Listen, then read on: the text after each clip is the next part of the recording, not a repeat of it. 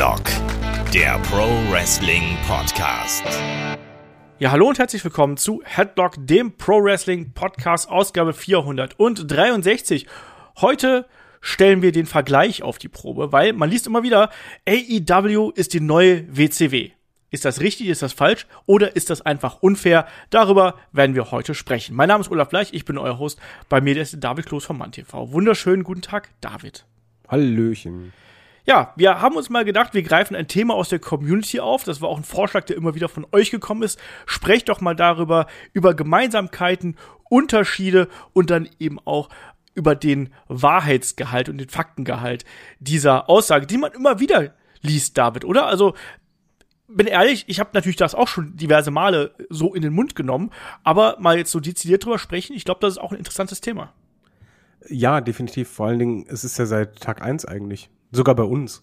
Also als AEW debütierte, haben wir schon vorher gesagt, ja, vielleicht können sie ja die Rolle von WCW mal einnehmen. Äh, allein deshalb, es gibt ja unterschiedliche Gründe, warum man den Vergleich zieht. Sei es halt, weil einem etwas stört, wo man sagt, ich sehe da Parallelen, oder weil man die Hoffnung hat, dass halt es wieder so ein War gibt, wo halt irgendwann mal der Kontrahent doch über den äh, Monopolisten drüber steigt ganz wichtiger Punkt, ne, dass man diesen Vergleich sowohl positiv als auch negativ sehen kann. Auch darüber werden wir heute sprechen. Ne? Aber wir haben momentan natürlich sowieso neben ganz vielen Corona-Kranken derzeit hier bei uns im Podcast, wir versuchen trotzdem unser Podcast-Programm genauso durchzuziehen, wie ihr das von uns gewohnt seid. Hier und da haben wir jetzt ein bisschen improvisiert, wie zum Beispiel in der vergangenen Woche, wo äh, Markus Holzer und ich ganz spontan ein Watch-Along zu In Your House Canadian Stampede aufgenommen hatten.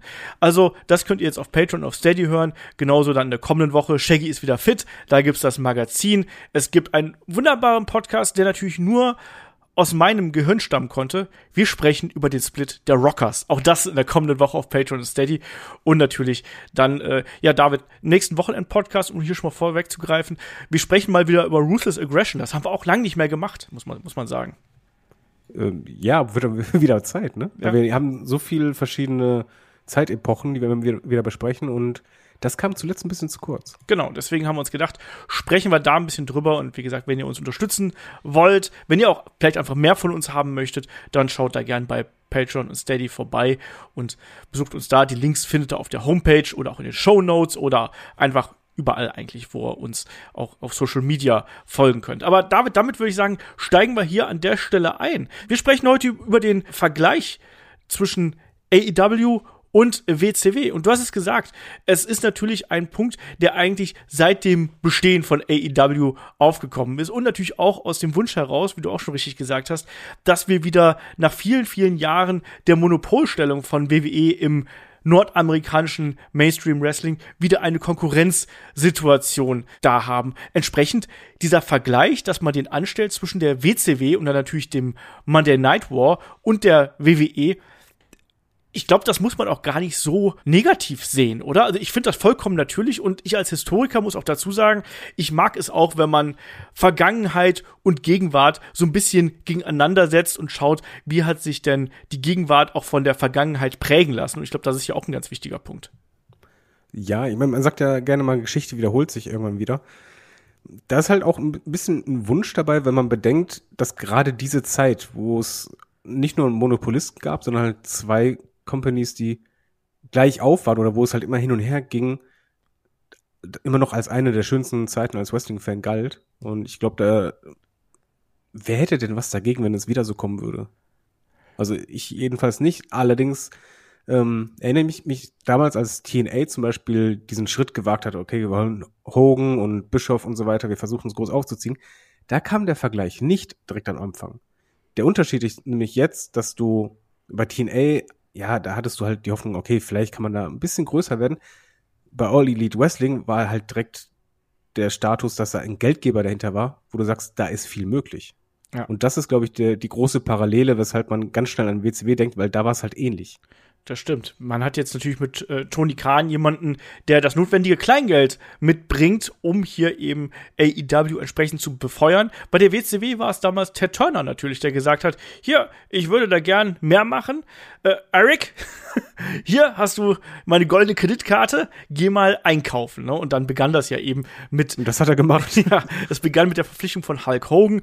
Und wir haben auch schon diverse Male WCW-Podcasts gemacht. Das müssen jetzt nicht den kompletten Abriss machen. Aber natürlich, der Vergleich ist einfach absolut naheliegend. Ähm, ja, dann lass doch da gleich einsteigen. Vielleicht auch wirklich dann bei dem Punkt Geld erstmal anfangen, David. Also, wie siehst du denn die äh, WCW im Vergleich zu AEW? Wie siehst du da diese Gegenüberstellung? Ähm, auf den ersten Blick es, es ist ähnlich, aber ich finde, auf den zweiten Blick kommen da die Unterschiede raus. Also auf jeden Fall, das ist eigentlich das Wichtige und weshalb man auch vielleicht die, die Hoffnung hat, du hast jetzt jemanden mit so viel Geld, dass du weißt, okay, denen wird die Luft nicht so schnell ausgehen, wie beispielsweise in TNA. Also ich, ich kann mir bei All Elite Wrestling das nicht vorstellen, dass sollte es mal finanziell ein bisschen kriseln, dass man einfach sagt, okay, das war's. Sondern man hat halt immer ein Backup, wo man sagen kann, okay, vielleicht schiebt man was nach. Aber anders als bei WCW damals, wo es eigentlich nur darum ging, hau das Geld raus, um die Ratings richtig hochzuballern, aber es ging ja nicht wirklich um wirtschaftlich ähm, Gewinne zu erzielen.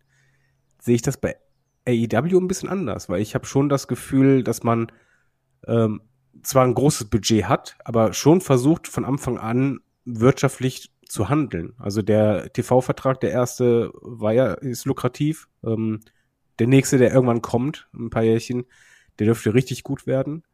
Äh, man hat direkt sich breit aufgestellt mit etwa den Mobile Games, die halt richtig Cash reinbringen.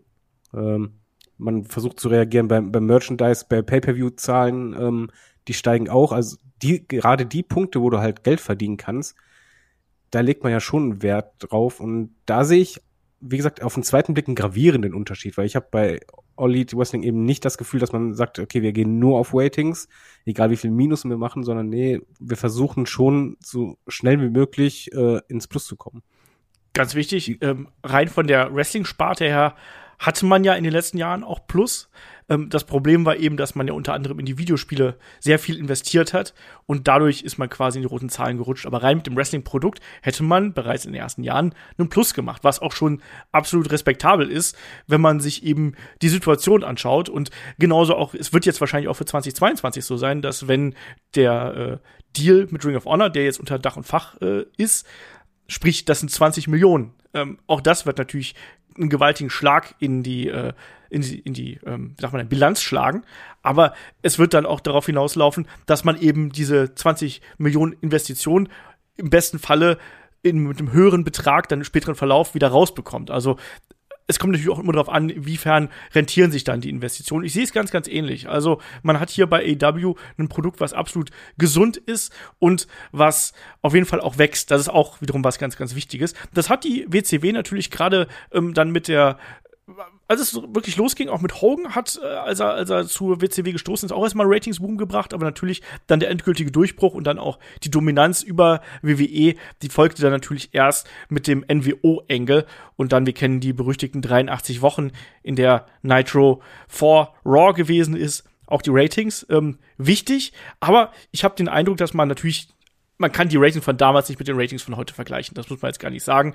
Wenn wir jetzt mit den Zahlen von damals ankommen, den Zahlen von heute, dann sieht heute ziemlich schlecht aus, sowohl bei der WWE als auch bei der äh, AEW äh, WCW-Vergleich natürlich.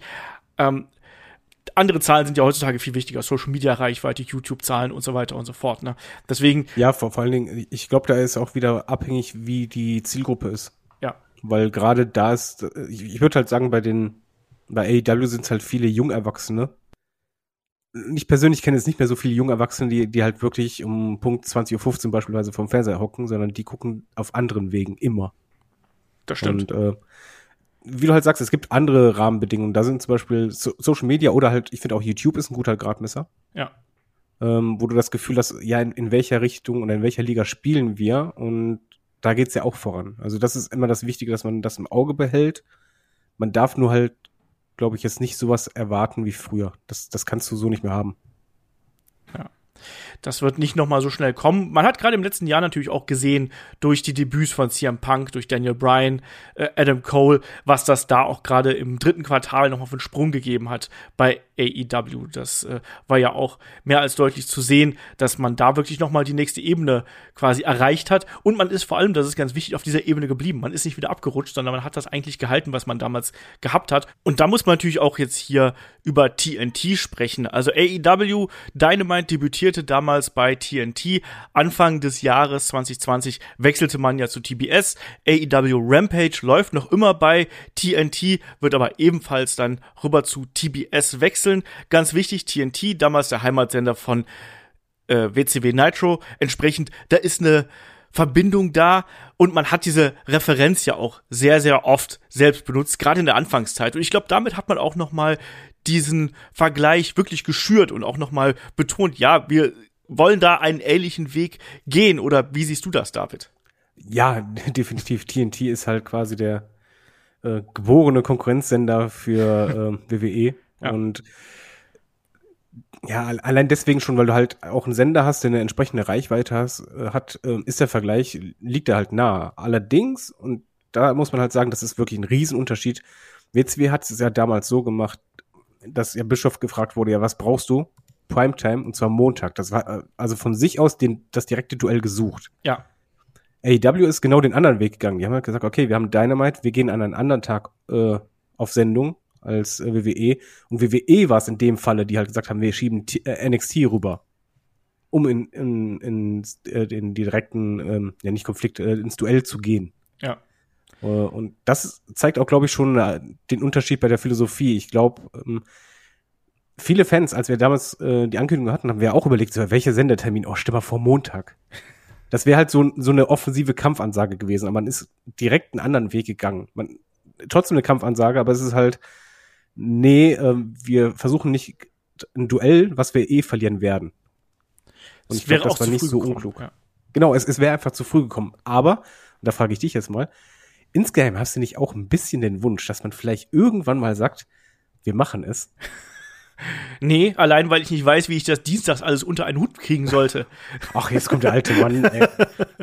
Nein, ich, ich halte das nicht für sinnvoll. Ich halte es wirklich nicht für sinnvoll. Das habe ich auch schon damals gesagt. Und bei äh, dem äh, Wednesday Night War, den wir jetzt gehabt haben mit NXT und AEW, da hat doch im Endeffekt auch niemand so wirklich große Vorteile gehabt. Also AEW hat zeigen können, klar, wir können uns dagegen behaupten, aber was ist denn aus NXT dadurch geworden? Ne? Also da hat dann WWE quasi hier die einzige Vorzeigebrand mit NXT, der wirklich quasi vor, ja, vor die Wand gefahren und hat dann gesagt, nee, so machen wir es nicht mehr und das Ding einfach umgekrempelt. Jetzt haben wir NXT 2.0 in Regenbogenfarben. Nichts gegen NXT 2.0. Ähm, hat auch seine Qualitäten, aber hat auch ist halt was ganz, ganz anderes als NXT Black and Gold. Deswegen es lief auf jeden Fall anders, als WWE es sich gedacht hat. Das, das hast du schon gemerkt. Und ja. es war ja auch überraschend. Es war ja auch ziemlich eindeutig. Du hast einen Trend gesehen. Okay, der spiegelte sich fast jede Woche wieder. Eben. Gab mal Ausreißer, aber sonst war der Tenor gleich. Und da wiederum auch anders als damals äh, bei WCW hat, hat der WWE zurückgerudert. Man ist halt nicht dieses, nee, wir ziehen das durch bis zum bitteren Ende, egal, irgendeiner von uns beiden muss draufgehen, sondern nee, wir ziehen uns wieder raus. Ja, genau das. Und klar, man hat es natürlich auch nicht erwartet, dass man da unbedingt den kürzeren ziehen würde, aber es ist eben dann so gekommen und man musste dann auch auf die sinkenden Ratings reagieren. Man hat das eigene Produkt aufgerieben, an dem Falle, so würde ich es einfach mal sagen. Und das hat NXT alles andere als gut getan. Das muss man hier auch ganz klar so deklarieren. Auf jeden Fall, das ist dann so eine kleine Gemeinsamkeit. Aber TNT und WCW Nitro, AEW Dynamite ist halt eine Parallele. Das ist äh, eben einfach so. Genauso ja. können wir dann auch sagen, dass bei AEW natürlich auch bekannte Gesichter aus der WCW-Zeit arbeiten. Allen voran jemand wie ein Tony Schiavone als Kommentator. Wir sehen Leute wie ein Arne Anderson und noch viele andere Leute, ähm, die Parallelen gibt's. Und auch natürlich, dass bestimmte Pay-Per-View-Namen äh, hier entlehnt wurden für Specials zum sagen, Beispiel. Da, da, spielen die Votes auch ein bisschen eine Rolle, ne? Ja. Weil ich, ich verbinde mit WCW halt auch immer äh, dass die Votes er war nun mal auch ein Teil davon ähm, zu Zeiten. Und äh, ich glaube, da hat halt Codys Verpflichtung ein bisschen mitgewirkt. Also so Bash at the Beach, das war auf jeden Fall für mich immer gefühlt Codys Handschrift. Ja, man muss natürlich auch sagen, die Entstehungsgeschichte von WCW und von der AEW eine ganz andere. Ne? Also das ist schon mal ein ganz klarer Unterschied. Ähm, WCW mehr oder weniger aus dem Niedergang der NWA hervorgegangen und dann eben aufgestiegen, aufgebaut worden und daraus hat sich das entwickelt. AEW ja mehr oder weniger als Zusammenschluss von Wrestlern, die gesagt haben, wir können sowas machen, die sich einen Geldgeber gefunden haben mit Tony Khan, der gesagt hat, ja, ich könnte mein Geld auch mit anderen Dingen verdienen. Ich probiere es auch mal mit Wrestling, weil ich Wrestling liebe und weil ich Wrestling geil finde. Lass uns das mal probieren. Und das ist dann das Ergebnis. Aber eine ganz andere Geschichte, die sich daraus ähm, quasi ergeben hat. Und äh, äh auch, wie gesagt, wie das Ding aufgestellt ist, ist auch eine ganz andere Story. Aber man muss sagen, trotzdem, hier und da gibt es eben diese Parallelen. Und das ist ja auch was, was sich AEW immer auf die Fahne geschrieben hat. Also dieses Verbinden von Wrestling-Vergangenheit mit der Moderne. Trotz aller Superkicks und Canadian Destroyer will man dann trotzdem irgendwie noch so etwas wie Tradition wahren. Und da bin ich ehrlich, das mag ich eigentlich auch ganz gern und dafür mag ich auch das Produkt, dass man auch immer wieder so diese ja, Referenzen in die Vergangenheit tätigt. Das nehme ich denen da nicht übel und ich würde das auch nicht als negative Parallele oder negative Gemeinsamkeit hier aufführen, oder? Nein, auf keinen Fall. Es ist halt ein es, es passt ja irgendwie da rein, genauso wie halt eine Verpflichtung von Sting, der halt das Face von WCW war und äh, der taucht bei AEW auf, das macht halt auch irgendwie Sinn. Ähm, die, die Frage ist ja vor allen Dingen, wie man das umsetzt. Und ich finde, man, man geht eigentlich bewusst mit dieser Parallele um, auch mit einem On-Air-Personal wie, wie Tony Schivani. Ähm, Schivoni? Schivoni. Schivoni, ich sag mal Schivani. ähm, oder ein Arn Anderson oder so. Aber ohne halt das Verhalten von WCW damals also ist schwer zu erklären. Als Fan habe hab ich immer ein bisschen Revival-Gefühle dabei, aber nie das Gefühl, ja, man, man besteht nur daraus. Sondern ja. man, man lehnt sich immer wieder kurz an, man zeigt, ja, wir haben das nicht vergessen, aber das andere ist der Hauptteil. Absolut. Also man nimmt das tatsächlich dann eher so als ja, Nostalgia-Act, aber auf die positive Art und Weise. Ne? Man nimmt das als Verweis, aber man versucht trotzdem noch seine eigene Identität zu wahren. Und ich glaube, das ist auch das genau Richtige. Du darfst eben, wenn du schon diese Rückbezüge nimmst, dann darfst du eben dich darauf nicht verhaften lassen, sondern ich glaube, da musst du versuchen, daraus etwas für dein eigenes Produkt zu machen. Wo hat das eigene Produkt so seine Vorteile davon, wenn ich jemanden wie ein Sting habe? Stellst einen Darby Allen daneben, der kann davon profitieren. Ähm, weiß nicht, du hast einen Arn Anderson. Ob jetzt Cody unbedingt einen Arn Anderson gebraucht hat, lasse ich mal dahingestellt. Aber trotzdem hatte der eine durchaus unterhaltsame Rolle. Ich erinnere an die, an die Pistole zum Beispiel. ähm, wir haben auch einen DDP zum Beispiel mal bei äh, AEW gesehen, nur so als ein Beispiel. Ne? Ja. Also da waren einige WCB-Wrestler dabei. Klar, ein Tully Blanchard auch, der dabei gewesen ist und auch immer noch dabei ist. Ähm, da sind die Parallelen einfach da. Aber auch da. Selbst ein Eric Bischoff war mal kurz da. Das stimmt, das stimmt. Aber gefühlt ist ja Eric Bischoff auch überall, wo er gerade gerufen wird, oder? Ja, wo das Geld lockt, ne? Ja, oder, oder auch manchmal auch, er ist auch manchmal auch einfach da, wo er nicht gerufen wird. Das ist ja auch das Ding. Ja, stimmt. Ne? Ähm, aber ansonsten, also das sind auf jeden Fall Parallelen. Aber auch das sehe ich jetzt nicht als so ähm, gravierend an. Wir werden gleich natürlich noch auf das Produkt eingehen, auf das Wrestling eingehen, ähm, was da vielleicht, wo da vielleicht auch ähnliche Ansätze sind, um auch da mal drüber zu sprechen. Was jetzt ganz aktuell auch so aus Business-Sicht natürlich interessant ist, ähm, in dieser Woche wurde die große Supershow von AEW und New Japan angekündigt. AEW Cross NJPW Forbidden Door am 26. Juni in äh, Chicago. Und die WCW damals hatte auch sehr, sehr enge Connections zu äh, New Japan Pro Wrestling und hat ja da auch, es gab eine, eine ähm, NWO Japan zum Beispiel und man hat da wirklich einen engen Kontakt über längere Zeit auch gepflegt. Man hat, also das war zum Beispiel auch für mich ein sehr früher ähm, Einstieg in das japanische Wrestling war über das Talent, was ähm, bei der WCW gewrestelt hat, wie zum Beispiel der Great Muta, den ich damals gegen Sting beispielsweise gesehen habe.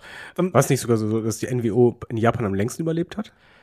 Ich glaube, da hat einfach keiner mehr drauf geguckt. ich ich habe es gar nicht im Kopf, aber es könnte durchaus sein. Ich weiß es nicht. Ähm, ja, aber David, wie siehst du denn jetzt? Siehst du es A als Parallele und B, um den aktuellen Tonus hier so ein bisschen abzugreifen, als wie sinnvoll erachtest du das oder ist das einfach nur was, was wirklich die Hardcore-Wrestling-Bubble im AEW-Universum abgreifen soll?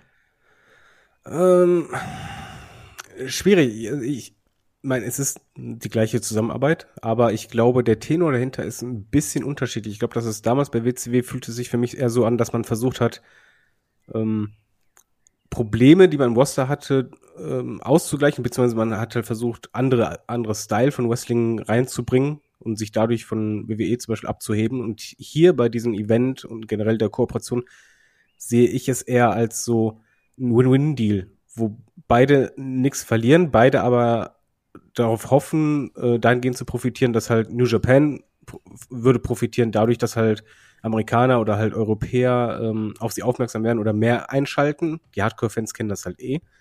Äh, umgekehrt ist es aus AEW Sicht nicht so verkehrt, wenn man sagt, hör mal, wir versuchen den japanischen Markt mehr auf uns aufmerksam zu machen und da halt vielleicht Zuschauer zu generieren oder aber halt generell sich für zukünftige Deals, äh, sei es TV-Verträge oder sonst was, ähm, hinzustellen. Also ich glaube, das eine war halt wirklich dafür da, um eine Diskrepanz auszugleichen äh, damals und das jetzt ist eher ähm, geschäftlich gesehen, wir versuchen uns beide äh, miteinander äh, per ein Event zu erweitern.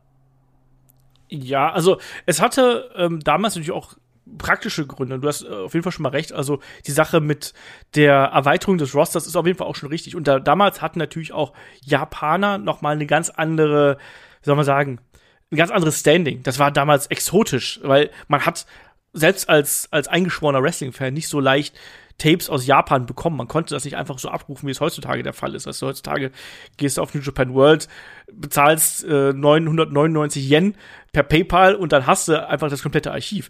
Vor, vor vielen Jahren, also wenn wir die Super-Shows zurückdenken, das war 91, 92, da war das noch nicht möglich. Und da waren das einfach total interessante Farbtupfer, die die Shows, wie du richtig gesagt hast, einfach erweitert haben. Ich glaube jetzt heutzutage, das macht man eben um die Working Relationship, die man ganz offensichtlich miteinander hat, hier einfach noch bestärken. Und wir haben das gesehen. Wir sehen, dass ähm, AW in Japan jetzt auch bei New Japan World läuft.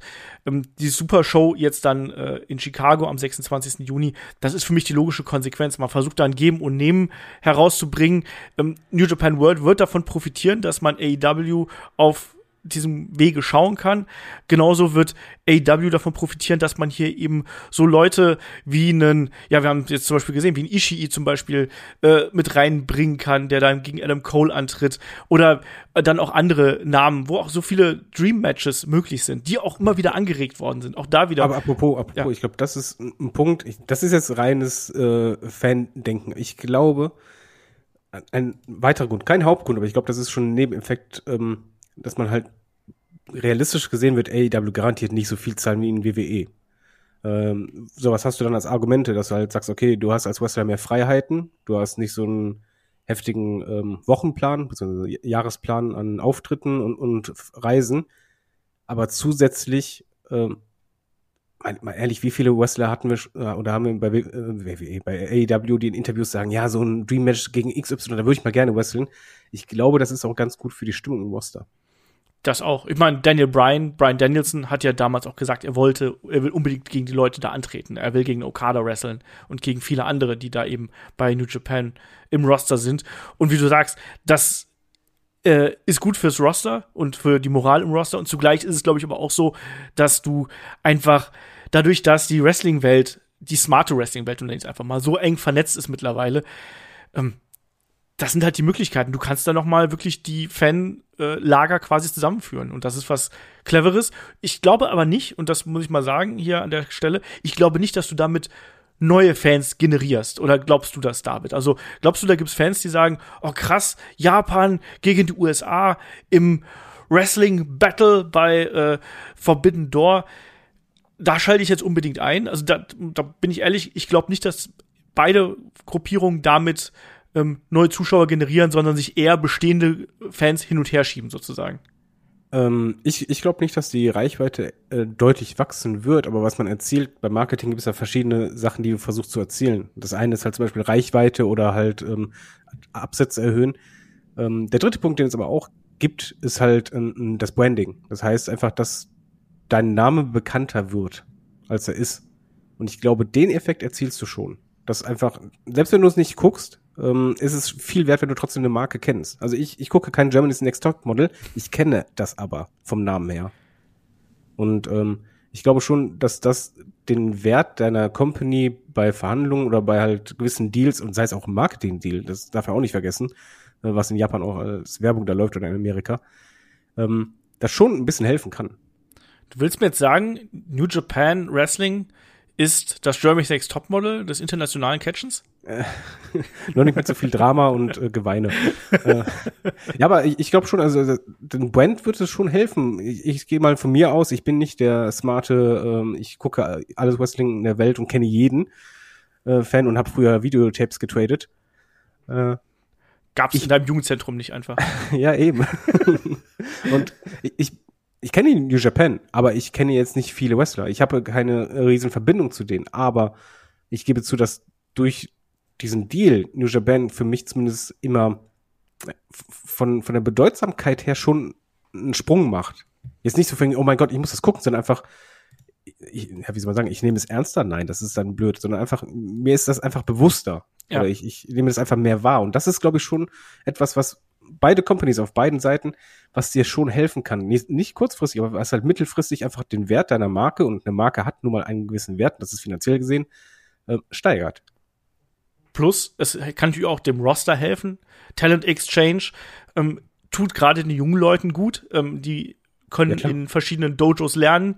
Genauso können die japanischen äh, Young, Young Lions äh, können dann rüberkommen, die Young Boys, und dann können sie äh, eben in äh, den USA wresteln. Das ist auch ein wichtiger Faktor, den man hier bei sowas nicht außer Acht lassen darf. Ne? Dass eben ja, auch natürlich überleg mal auch, es sind ja zum Beispiel viele, man holt ja jetzt nicht nur WWE Allstars, sondern halt auch Indie-Wrestler. Und die haben dann halt die Möglichkeit, etwas, was sie vielleicht so nicht so einfach gehabt hätten, mal, wir haben die Kooperation, du kannst drüber gehen. Oder halt, du kommst mal zu uns rüber, oder ja, wir organisieren halt ein Match, wir organisieren ein Training oder sonst irgendwas. Das ist ja ein Riesenplus. Mal gucken, wie lange das funktioniert und ob das alles funktioniert. Auch das ist abzuwarten, weil man hat auch in der Vergangenheit gesehen, dass so Verbindungen auch relativ schnell wieder einschlafen können. Aber für den Moment und äh, für das, was es jetzt gerade ist, ist finde ich super interessant und ich glaube auch, das was du gerade angesprochen hast, ne, so wie jemand wie du, der sagt, ja, ich habe von New Japan habe ich schon mal gehört, aber ich habe nicht die Zeit oder auch gar nicht das Interesse, mich da jetzt unbedingt reinzufuchsen, sondern mir reicht eigentlich, wenn ich AEW und WWE schaue, aber Mensch, wenn jetzt AEW und New Japan gegeneinander wresteln bei einer großen Show, klar schaue ich mir das an. Also warum sollte ich das denn nicht? Und ich glaube, das ist es gibt halt auf beiden Seiten. Es gibt genauso die japanischen Fans, die New, New Japan schauen und dann sagen, ja, also okay, ich mag AEW vielleicht eigentlich gar nicht so sehr, habe vielleicht gar nicht so auf dem Schirm, gucke ich doch da trotzdem mal rein. Und das halte ich halt auch für absolut sinnvoll. Und wie gesagt, für die Brands, wie du richtig gesagt hast, ähm, ist das durchaus auch ein wichtiger Schritt und wichtiger Fortschritt. Auch deswegen bin ich da äh, komplett bei dir. Also trotzdem muss man aber sagen, natürlich das eine Parallele, aber das zeigt vielleicht auch, dass die frühe WCW vielleicht in einem ähnlichen Stadium gewesen ist wie AEW jetzt, dass man auch da versucht hat, sich zu vernetzen und versucht hat, so ja gemeinsame Kooperationen an Land zu ziehen?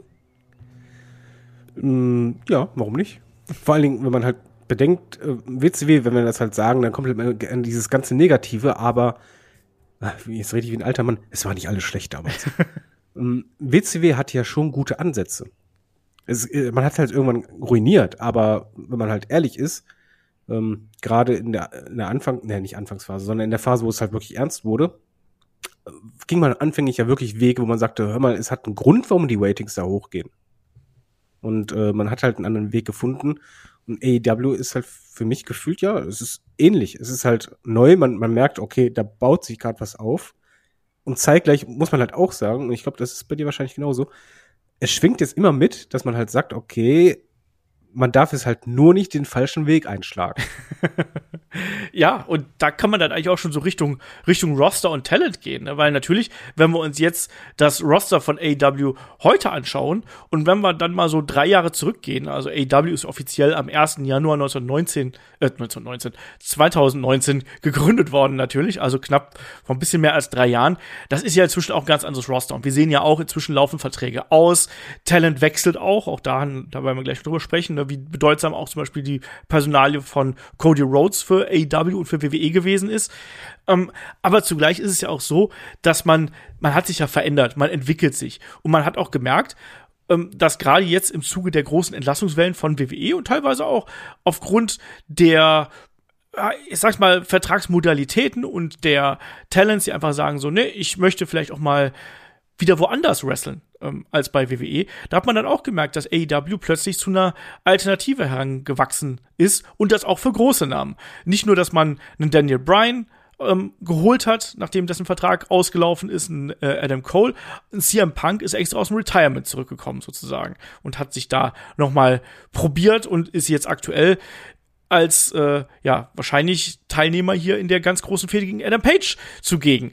Also da muss man sagen, David, man hat auch gezielt große WWE-Namen geholt, um entsprechendes Standing sich hier zu, ja nicht erkaufen, aber um entsprechendes Standing auch im Roster zu haben. Es fing an mit Chris Jericho zum Beispiel und jetzt im weiteren Verlauf haben wir ja zigtausend Namen im Endeffekt, ne? Und da haben wir auch schon drüber gesprochen, hat AEW eventuell sogar zu viel WWE-Talent an Land gezogen. Das soll jetzt heute gar nicht so der Punkt sein, aber ich glaube, ein Punkt, der hier natürlich bei vielen mitschwingt, der Vergleich zwischen der WCW und AEW, Mensch, die holen ja die ganzen alten WWE-Säcke. Ne? Und die machen ja. doch das Roster kaputt und so. Oder? Ähm, ja, wenn, wenn, man sich halt rein die Anzahl an Verpflichtungen ansieht, würde ich sagen, jo, das, das geht schon in die, in die ähnliche Richtung, nicht, nicht in die gleiche, weil ähm, man hat ja nicht alle geholt. Bei WCW war das ja damals gefühlt, jeder, der irgendwie gerade auslaufen konnte und dessen Vertrag ausgelaufen ist, den hat man geholt. Dann kam der in der nächsten Woche bei Nitro war Teil der NWO und du wusstest nicht warum und danach war der irgendwie eh wieder weg. Erstmal, erstmal Hogan's Buddies, darf man auch nicht vergessen. Hulk Hogan ist, ist rübergegangen und dann hat er erstmal die Nasty Boys und ja, Hexer Jim Duggan und die ganz großen. Den Macho Man. Also den Macho Man kann ich noch verstehen, aber Hexer Jim Duggan und die Nasty Boys jetzt nicht gebraucht. Und ganz viele andere, muss man natürlich sagen. Hier, ja, ich, Big Baba also Rogers. Generell von, sagen wir einfach von der Masse her würde ich sagen, yo, starke Parallele, aber, und da ist das ganz, ganz große Aber du hast es ja richtig gesagt, das waren ja die ganzen Hogan-Buddies und da waren halt auch viele Wrestler, wo man einfach sagt, die haben ihre Zeit komplett hinter sich. Und dann hattest du halt Situationen, und das ist das, das ganz Schlimme gewesen, wenn du ein Main-Event hattest zwischen Hulk Hogan und Roddy Piper, wo du denkst, jo, okay, gib mir das vor 15 Jahren, nehme ich, aber das ist halt jetzt 15 Jahre zu spät. Das Gefühl habe ich zum Beispiel nicht, sondern ich finde, was man halt bei AEW anders macht als bei WCW, dass du große Namen holst, die ähm, ja den Zenit noch nicht überschritten haben oder aber den Zenit noch vor sich haben. Äh, das ist noch was anderes. Und zusätzlich äh, ist halt die Frage immer, wie du sie einsetzt. Und äh, man kann jetzt über, über Verpflichtung einfach durchzählen. Man kann ja sagen, ja, aber die haben doch hier auch jemanden aus dem Retirement geholt und hier, der war doch da nicht so gut und warum hat man den denn geholt? Aber am Ende kommt es wirklich darauf an, wie setzt man die ein? Als damals AEW gegründet war, hatten wir auch äh, Podcasts, wo wir spekuliert haben, ja, wo geht die Reise hin? Wie wird man vorgehen? Und anfangs haben wir gesagt, ja, das Roster ist zu klein und irgendwann wird dieser Punkt kommen, dass man halt einfach aussieben muss, was nicht funktioniert. Das klingt halt jetzt brutaler, aber es ist halt wirtschaftlich so. Das ist bei jedem Fußballverein im Übrigen auch so. Ähm, die, die halt nicht funktionieren, da werden halt die Verträge auslaufen und du musst halt du kannst nicht hundertprozentige Treffer machen. Wenn du zehn Leute verpflichtest, weißt du genau, okay, da werden vielleicht zwei direkt zünden, drei im Nachgang, die anderen fünf werden durchfallen. Das, das wird nicht klappen. Und deswegen ist der Weg für mich aktuell absolut noch nachvollziehbar. Es ist mir zwar schon zu viel, aber es ist nachvollziehbar, dass ich einfach sage, okay, man versucht ein absolut starkes Roster aufzubauen, indem man halt das Risiko eingeht, das Bewusste, dass halt Leute nicht funktionieren werden und dass die halt die Verträge aussitzen werden, danach ist Ende ähm, um dann das Endprodukt zu haben mit einem sehr starken Mix, einem sehr starken Namen, alles profiliert. Man muss nur halt irgendwann mal aufhören damit. Also irgendwann ist ähm, zu, zu viel des Guten, aber solange man sie halt vernünftig einsetzt, ja, kann ich damit leben. Aber die Parallele ist, ist ganz klar da, gerade wenn du halt bedenkst, dass es auch Verpflichtungen gibt, wo du sagst, was ist mit denen passiert? Wo sind die jetzt gerade? Ich habe die jetzt länger nicht gesehen. Ja da ist halt nur die Frage, wie der Fokus ist. Und du hast es ja richtig gesagt, es war ja nicht nur Hulk Hogan Buddies, sondern der Unterschied, finde ich, und das ist, glaube ich, das Wichtigste, dass man jetzt nicht die großen Namen holt mit extrem großen Verträgen und zeitgleich halt dieser Klausel, du entscheidest und du kannst einfach überall im Main Event sein. Ja. Und das ist der, der große Unterschied, der für mich auch der entscheidende ist, weil das hat damals WCW kaputt gemacht und den Weg ist man noch nicht gegangen bei AEW. Genau. Creative Control gibt es äh, nur teilweise, beziehungsweise nur begrenzt, ähm, sondern äh, schlussendlich äh, hat dann eben Tony Khan immer noch die äh, Oberhand hier äh, über die kreativen Geschehnisse. Und ich halte das auch für wichtig. Also klar, ähm, jeder Wrestler sollte ähm, sich kreativ einbringen können in die Charakterentwicklung, in die Storylines, die er da hat, aber schlussendlich sollte es immer eine übergeordnete Instanz geben, die sagt, so machen wir es oder so machen wir es nicht. Und bei der WCW damals war ja genau das hinterher nicht mehr gegeben. Da konnte im Prinzip jeder machen, was er wollte. Und das Und auch andere vor allen Dingen schädigen dadurch. Genau. Du konntest dadurch effektiv andere unten halten und dadurch hattest du dann halt einfach dieses, diesen Effekt, dass halt immer dieselben da waren. Genau. Und deswegen hast du auch den Punkt gehabt, dass du zum Beispiel, auch das ist ein Kritikpunkt ja an der WCW, ähm, kaum eigenes Talent wirklich äh, ja nach oben gebracht hast. Da wird ja immer Goldberg wird immer als Paradebeispiel d- gebracht als einer der wenigen WCW-Wrestler, die es äh, in der Monday Night War Ära von 0 auf 100 sozusagen geschafft haben. Klar Sting, aber der war auch schon vorher groß und vielleicht dann noch DDP und dann hört es halt irgendwann eben auf. Und diverse andere Talents haben ja dann aufgrund dieser Perspektivlosigkeit auch gewechselt. Siehe Chris Jericho, siehe die Radicals damals und ganz viele andere. Um, also Radicals, wer sich nicht mehr dran erinnert. Chris Benoit, ähm, Eddie Guerrero, Perry Saturn, Dean Malenko zum Beispiel und noch ganz viele andere, die dann einfach mit der Zeit gegangen sind, weil gesagt Boah, haben, ist ja, halt lange her, ey.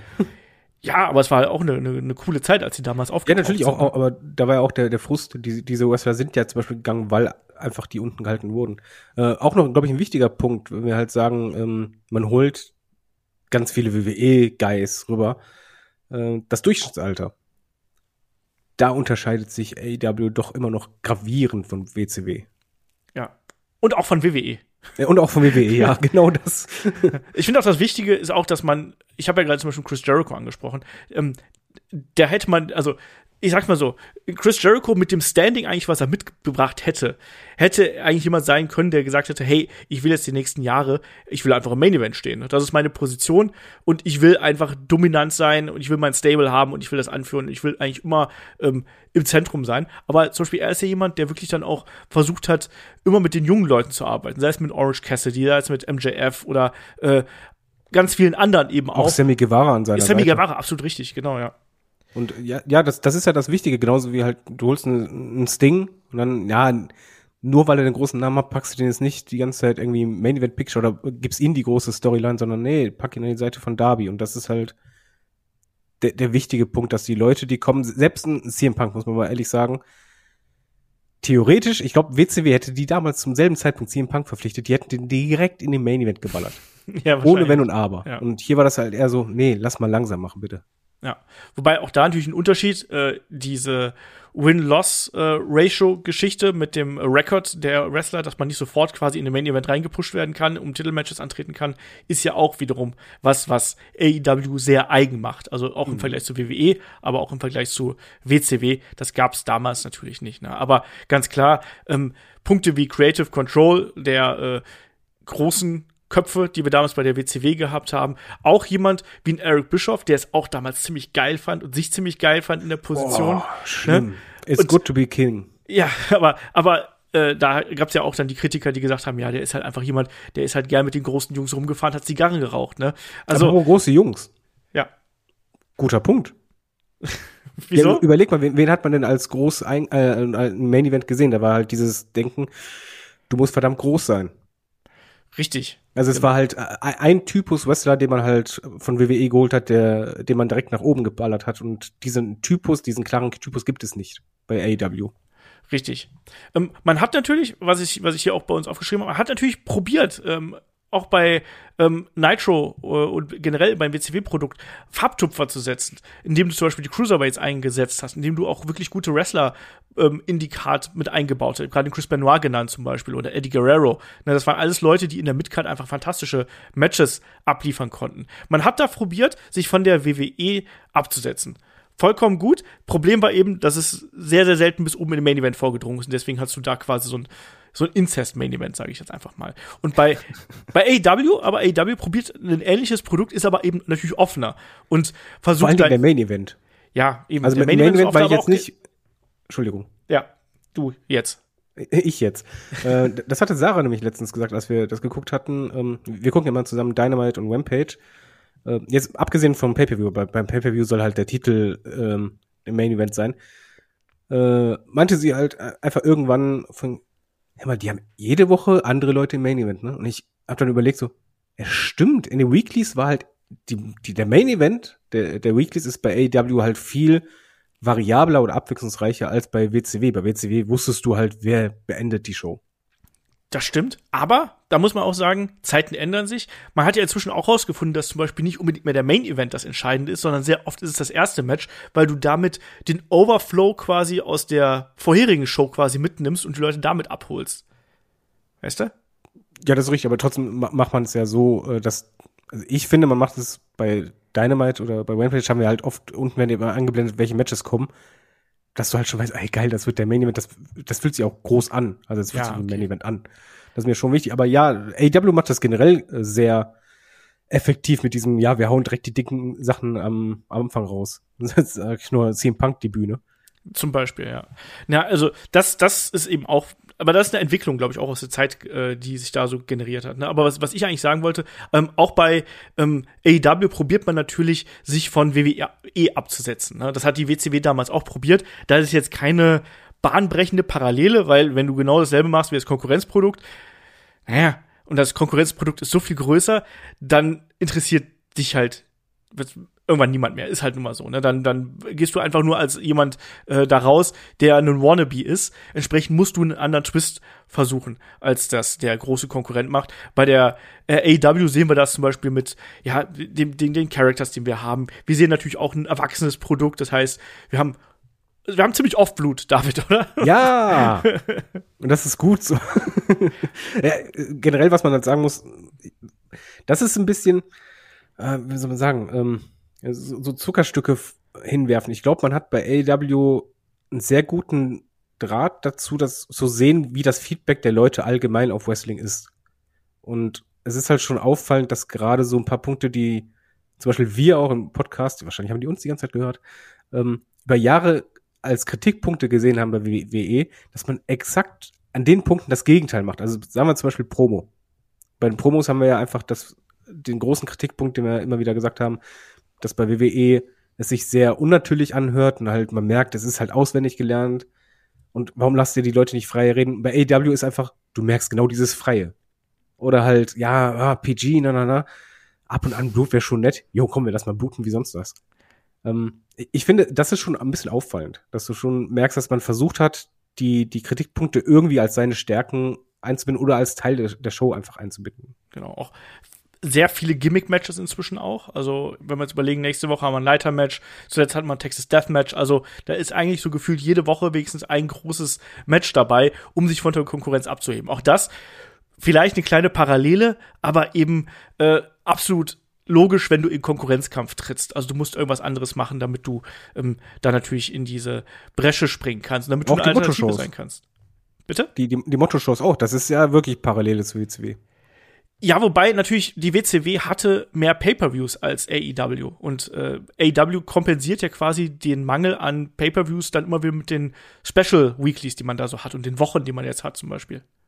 Ja, aber äh, gefühlt fürs Gucken, also ob ich jetzt ein Pay-per-View gucke oder Weekly, im Grunde genommen schaust du ja eh alles durch. Ähm, Habe ich da auch doch des öfteren WCW-Vibes, gerade halt ähm, für mich aussagekräftigsten, das heißt jetzt nicht, dass, das, dass ich das damals toll fand, aber WCW hat ja auch ähm, zum Beispiel pay veranstaltet draußen vor einem Haufen Rockern und so. ähm, und als zum Beispiel WCW, äh, WCW, ja, oh mein Gott, jetzt, jetzt bin ich schon drin. Als AEW beispielsweise den ähm, Event auf dem Schiff hatte, ich schwöre dir, ich habe in dem Moment gedacht so, ey, das ist schon ein bisschen wie WCW damals. das stimmt, ja. Ja, also die äh, kruden äh, Lokalitäten, die hat man da auch. Also wir erinnern uns auch an Bash at the Beach vom Strand. Also das hat man da auch gehabt. Ne? Genauso auch, wenn man sich so das, das Booking anschaut. Wir haben natürlich schon, was ähm, AEW und was WCW angeht, eine ganz klare Parallele. Viele Stables. Ich glaube, das kann man hier auf jeden Fall schon mal so sagen. Da, auch das ist nicht so, dass man sagen würde, das hat sich AEW von WCW abgeschaut, sondern ganz im, Gegenteil. Ich glaube eher, dass man sich da New Japan angeschaut hat, wo es äh, auch äh, eher so ist wie äh, aktuell bei AEW, dass quasi fast jeder Wrestler in irgendeiner Gruppierung drin steckt. Trotzdem dieser Fokus auf Stables, auch im Hinblick auf den Konkurrenzkampf mit der WWE, ist auf jeden Fall eine Parallele, die da ist, oder? Äh, ja, definitiv. Also der Stables ist auf jeden Fall im Fokus, ohne im Fokus zu sein für, für mich. Also es ist halt, ähm, ich habe immer im Hinterkopf, dass äh, Person XY zu XY gehört. Aber ähm, was der Unterschied auf jeden Fall zu WCW ist, dass halt dort war ja quasi ähm, stable über alles.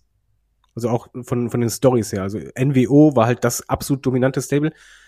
Das hatten wir bisher noch nicht. Man hat's anfangs habe ich gedacht, okay, ähm, äh, mit, mit Inner Circle, das könnte in die Richtung gehen, war aber dann doch ganz anders. Äh, aber man hat halt, ähm, man geht anders um mit Stables. Ich gucke New Japan nicht, wahrscheinlich ist es dort auch so, dass einfach viele Wrestler in Stables sind, wo du einfach denkst, ist eigentlich ganz logisch, weil der eine hilft dem, der andere hilft dem, man kennt sich. Ähm, aber man, man setzt auf Stables wie WCW, man setzt aber nicht die Stables an erster Reihe wie WCW. Ja, ähm, was auch natürlich daran liegt, und da komme ich dann zur nächsten, ähm, zum nächsten Unterschied. Bei AEW fehlt mir noch die eine Storyline, der eine Angle, der hier für den absoluten großen Knall sorgt. Das haben wir bei der WCW damals gesehen mit der New World Order. Deswegen hat man sich auch an dieser Geschichte so festgeklammert und hat da versucht, das zu, wieder zu beleben und ne, Frankensteins New World Order da zu formieren am laufenden Band in verschiedenen Farbgebungen und Mustern und äh, ich weiß nicht was alles. Ne? Also ich erinnere nur an die äh, äh, schwarz-silberne NWO zum Beispiel. Oder, Ach, hör auf, Mann. Gab's ja alle Farben. Ja, wir hatten die Latino World Order, wir hatten ähm, das NWO B-Team. NWO hatten, 2000 auch, ne? Das, das war das, das war die schwarz-silberne, genau. Ja, ah, das ähm, war einfach zu viel. Genau, das war zu viel. Ähm, aber zugleich muss ich sagen, natürlich hatte man bei der äh, WCW diesen einen großen Angle, der einen hier wirklich ähm, auf Augenhöhe von der äh, WWE gebracht hat. Und das ist was, das ist, hat natürlich AW bis jetzt noch nicht gehabt. Werden sie auch nie haben. Weil es ist meiner Meinung nach heutzutage unmöglich. Andersrum gesagt. Ähm, bei WWE, sagen wir, die letzten zehn Jahre, ist nämlich gut, dass ich zehn Jahre sage und nicht elf Jahre, weil elf Jahre wäre es gewesen. Ähm, wann hattest du in den letzten zehn Jahren eine, einen richtig großen Engel, wo du sagst, so, yo, das hatte einen richtigen Bass wie damals NWO? Ich, es, ist, es ist nicht möglich. Durch den Hinweis, den du gerade gegeben hast, ist es natürlich äh, der Summer of Punk. Genau, es war der Summer of Punk. das einfach, also damals NWO, das hatte einen riesigen Bass. Einfach aus dem Grunde, weil du nicht wusstest, ist das jetzt gerade echt? Du hattest nicht diese Hintergrundinformationen mit jeden Tag, 24 Stunden Internet. Du weißt eigentlich eh schon vorher, was passiert, na, na, na und so weiter. Deshalb war das so ein großer Bass, deshalb konnte das so gut funktionieren. Heute hast du das nicht. Der Summer of Punk ist die das letzte große Bass-Ding, wo ich sagen würde, jo, das, das hat richtig geballert, weil das der Moment war, wo halt jeder gut informierte äh, Smart Mark überrascht wurde und halt diese Frage aufkam, warte mal, war das gerade echt? Ja. War das jetzt geplant? War das echt? Ich weiß es nicht. Und genau das war der Punkt. So. AEW kann diesen Moment nicht schaffen, weil WWE ihn auch nicht schaffen wird und keine Company kann es schaffen, weil einfach die Zeiten sich geändert haben. Aber AEW hat es schon geschafft, meiner Meinung nach, ähm, entscheidende Fäden zu haben, also diese ganz großen Sachen. Das ist zum einen für mich die Adam Page Story. Das war halt sehr innerhalb der AEW Bubble, die äh, was sehr groß war. Und zuletzt hatte man eine äh, Fäde, die genau diesen Bass für mich erzielt hat, wo ich sage, oh, das geht schon nach Richtung Maximum, was eigentlich möglich ist für AEW. Das was hier im Punk gegen MJF. Und da nehme ich als Richtwert einfach mal so Aufrufzahlen von YouTube meinetwegen, wo du sagst, ja, eigentlich die, die großen Debüts, die haben die großen Klickzahlen wenn du einfach siehst, dass Promo-Duelle zwischen zwei Wrestlern Klickzahlen haben, die jenseits von dem sind, was man normalerweise erreicht, ja, das ist ein Bass, aber mehr ist nicht drin. Also ich glaube, wir müssen uns da ja ehrlich gegenüberstehen und sagen, wir werden das als Wrestling-Fan nicht mehr erleben. In keiner Company und keine Company kann was dafür, weil einfach die Zeiten der Informationen sich geändert haben. Wie siehst du das? Jetzt sagst du, nein, das will ich aber haben, das ist möglich. Äh, nee, ich sehe es genauso. Ähm, das wäre ja auch ganz merkwürdig. Also ich stimme dir aber zu, mit äh, gerade mit CM Punk haben wir auch noch mal gesehen, was da quasi möglich ist, was du auch plötzlich wieder für Sprünge in den Ratings machen kannst. Ähm, das hat man ja auch gemerkt und was für einen Sprung du auch einfach in der Aufmerksamkeit generieren kannst. Das kann halt eben funktionieren, aber ich weiß nicht, wie man quasi auf normalem Wrestling-Wege hier noch mal sowas generieren sollte. Kann ich dir nicht sagen. Und da können wir noch so oft sagen, mach ein krasses Stable, mach dies, mach das, mach jenes. Klar, vielleicht, wenn du irgendwas ganz, ganz krasses mit einem absoluten Anstellen würdest, dann vielleicht schon, wenn es auf einmal Will Smith hat doch jetzt Zeit, oder? Wenn du den jetzt so raus, macht, macht einen Slap, aber selbst da hättest du nicht so ein großes Ding, was über Wochen sich ziehen kann. Ah, weil, ich ich glaube glaub nicht ein Slap, aber vielleicht, wenn du immer, wenn, wenn man da irgendwas krasses äh, auf die Beine stellen würde, vielleicht. Aber das ist, aber ich meine, weißt du, was ich meine? Mir geht es darum, dass du jemanden brauchst, der, der größer ist als die Wrestling-Bubble. Und das Problem ist, so viele Leute sind nicht bereit dafür, das zu machen. Ne? Ein Logan Paul oder ein Bad Bunny, wie wir es jetzt bei der WWE gesehen haben, selbst einen äh, Johnny Knoxville, die bringen halt einen kleinen Bass mit, die bringen auch Zuschauer mit, aber das sorgt nicht dafür, dass das ganze Wrestling auf einmal überschwappt quasi. Ja, das, das wäre nur sowas wie also ich, The Rock tritt auf einmal bei AW auf, aber selbst das wäre halt kein Bass, der auf lange Zeit wirkt. Ähm, es ist unmöglich, und ich glaube, das ist auch ein wichtiger Punkt, oder für mich persönlich der, der, der wichtigste, wenn man sagt, ja, WCW, AW, so viel Parallelen. Der entscheidende Punkt ist einfach, WCW wollte in so kurzer Zeit wie möglich den Gegner besiegen. Weil es war der Gegner. Man hat halt wirklich alles reingeballert. Man wollte ich muss aufpassen auf Bezeichnung, in, in wenigen Sekunden den, den, den Krieg in Anführungszeichen gewinnen, den War. AEW kann diesen Weg gar nicht gehen. AEW geht einen ganz anderen Weg. AEW geht den Weg, dass du sagst, ähm, man möchte das wahrscheinlich erreichen. Ich, ich kann mir nicht vorstellen, dass Tony Khan nicht insgeheim dieses Ziel hat, irgendwann mal auf diese Sphäre zu kommen oder zumindest nah ran. Ähm, man weiß aber, dass das geht nur langsam und zwar sehr, sehr langsam. Wie halt jetzt zum Beispiel auch bei, bei den Ratings. Du hast halt diesen Sprung geschafft, aber das wird jetzt nicht jede Woche weiter, weiter, weiter gehen. Nein, du musst jetzt erstmal das halten und dann musst du nach und nach an deinem Produkt arbeiten, um halt, du musst mittelfristig Fans äh, gewinnen. Anders wirst du es nicht schaffen. Und das ist halt ein ganz anderer Weg als bei WCW damals, weil das ist so nicht möglich. Ja. Bin ich äh, komplett bei dir. Also der, der Anspruch hier ist ein anderer, sondern natürlich hat AEW dadurch, dass man hier quasi ein neues Unternehmen aufbaut und auch erstmal eine gewisse Infrastruktur schaffen muss, ne, ähm, einen ganz anderen Ansatz, als das die WCW damals gehabt hat. Da war schon ganz vieles einfach da, bevor dann der große Boom gekommen ist. Wir wissen nicht genau, wie es bei AEW in fünf Jahren aussieht, zum Beispiel. Dann kann man da vielleicht noch äh, mal weiter drüber sprechen, wie sich das vielleicht entwickelt hat, aber zum jetzigen Zeitpunkt ähm, ist man da, wo man ist, auch mit dem Senderwechsel von äh, TNT zu, äh, zu TBS. Da hat man ja auch äh, es hat dem Produkt ja auch gut getan, muss man äh, an der Stelle sagen. Auch das hat ja dann eben mehr Zuschauer gezogen und hat eben ja mehr Interesse generiert. Ähm, auch wenn es jetzt nicht der Riesen-Urknall gewesen ist, so war es dann trotzdem so, dass AW Dynamite schon, ich glaube, 15 Prozent äh, mehr Zuschauer gezogen hat. Aber es ist eben wir sind da ja inzwischen auch sehr verwöhnt, was so Zahlen angeht, ne? Und dann denkt man, oh nein, das ist unter einer Million, was ein Flop. Und dann denkt man sich, nee, aber wenn ich jetzt mal ein bisschen zurückgehen und die Entwicklung uns anschauen über den Gesamtzeitraum, dann wächst das Ding halt eigentlich trotzdem kontinuierlich, ne? Aber es Eigentlich ist sogar eben, schneller als erwartet. Ja, aber, also wir, wir haben ja nicht gedacht, dass es so schnell passiert, dass man zumindest einmal in den ähm, werberelevanten Gruppen sogar mal einmal äh, gleichziehen kann. Das, das war schon so richtig, oh, okay. Genau, aber ich glaube, dass man da auch als Außenstehender einfach zu schnell hinterher ist. Ne? Also, dass man zu schnell diesen großen Sprung, man möchte zu schnell diese großen Barrieren fallen sehen, diese großen Grenzen. Sei es jetzt die eine Million. Man, wenn, wenn du eine Million geschafft hast, dann muss am besten eigentlich eine Woche später müssen die anderthalb Millionen fallen und dann, ah, ich gebe mal noch zwei Monate drauf, dann müssen die zwei Millionen stehen. Ja, das ist absolut gefloppt. Ja, aber du weißt, was ich meine. Ich nein, glaub, natürlich, als, als, als Fan, du, natürlich, gerade heutzutage, du hast halt immer weniger Geduld, du, erwartest halt, dass es kontinuierlich nach oben geht. Das ist halt nicht möglich. Ähm, ich finde, man ist auf jeden Fall schon weiter, als, als ich gedacht hätte. Ähm, was ich auch als, ich weiß nicht, wie es bei WCW damals war. Ich meine, die hatten auch Videospiele und so weiter, aber ich habe das Gefühl, dass man bei AEW sehr viel früher in die Breite geht.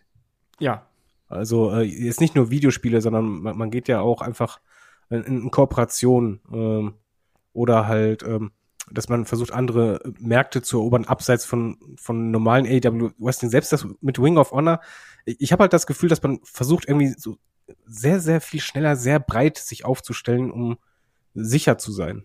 Ja, auch Ring of Honor ist übrigens auch, ein, das wollte ich gerade eben noch kurz drauf eingehen, ähm, von wegen äh, dass, dass quasi das BCW-Roster so riesig gewesen ist und das eigentlich eine Parallele zu dem ähm, AEW-Roster ist. Ich finde aber jetzt mit der Akquise von Ring of Honor und ich wage jetzt mal die Prognose, dass ähm, Tony Khan das schon längere Zeit ins Auge gefasst hat, sowas wie eine zweite Promotion quasi zu haben, äh, parallel zu AEW.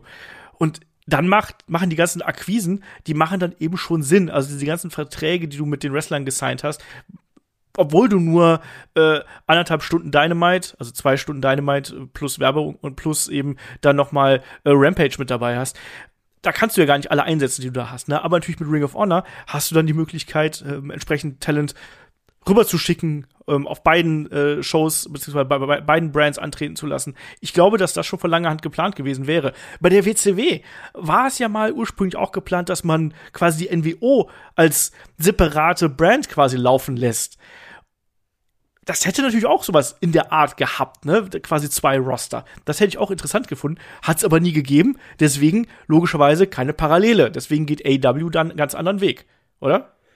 Ja, definitiv.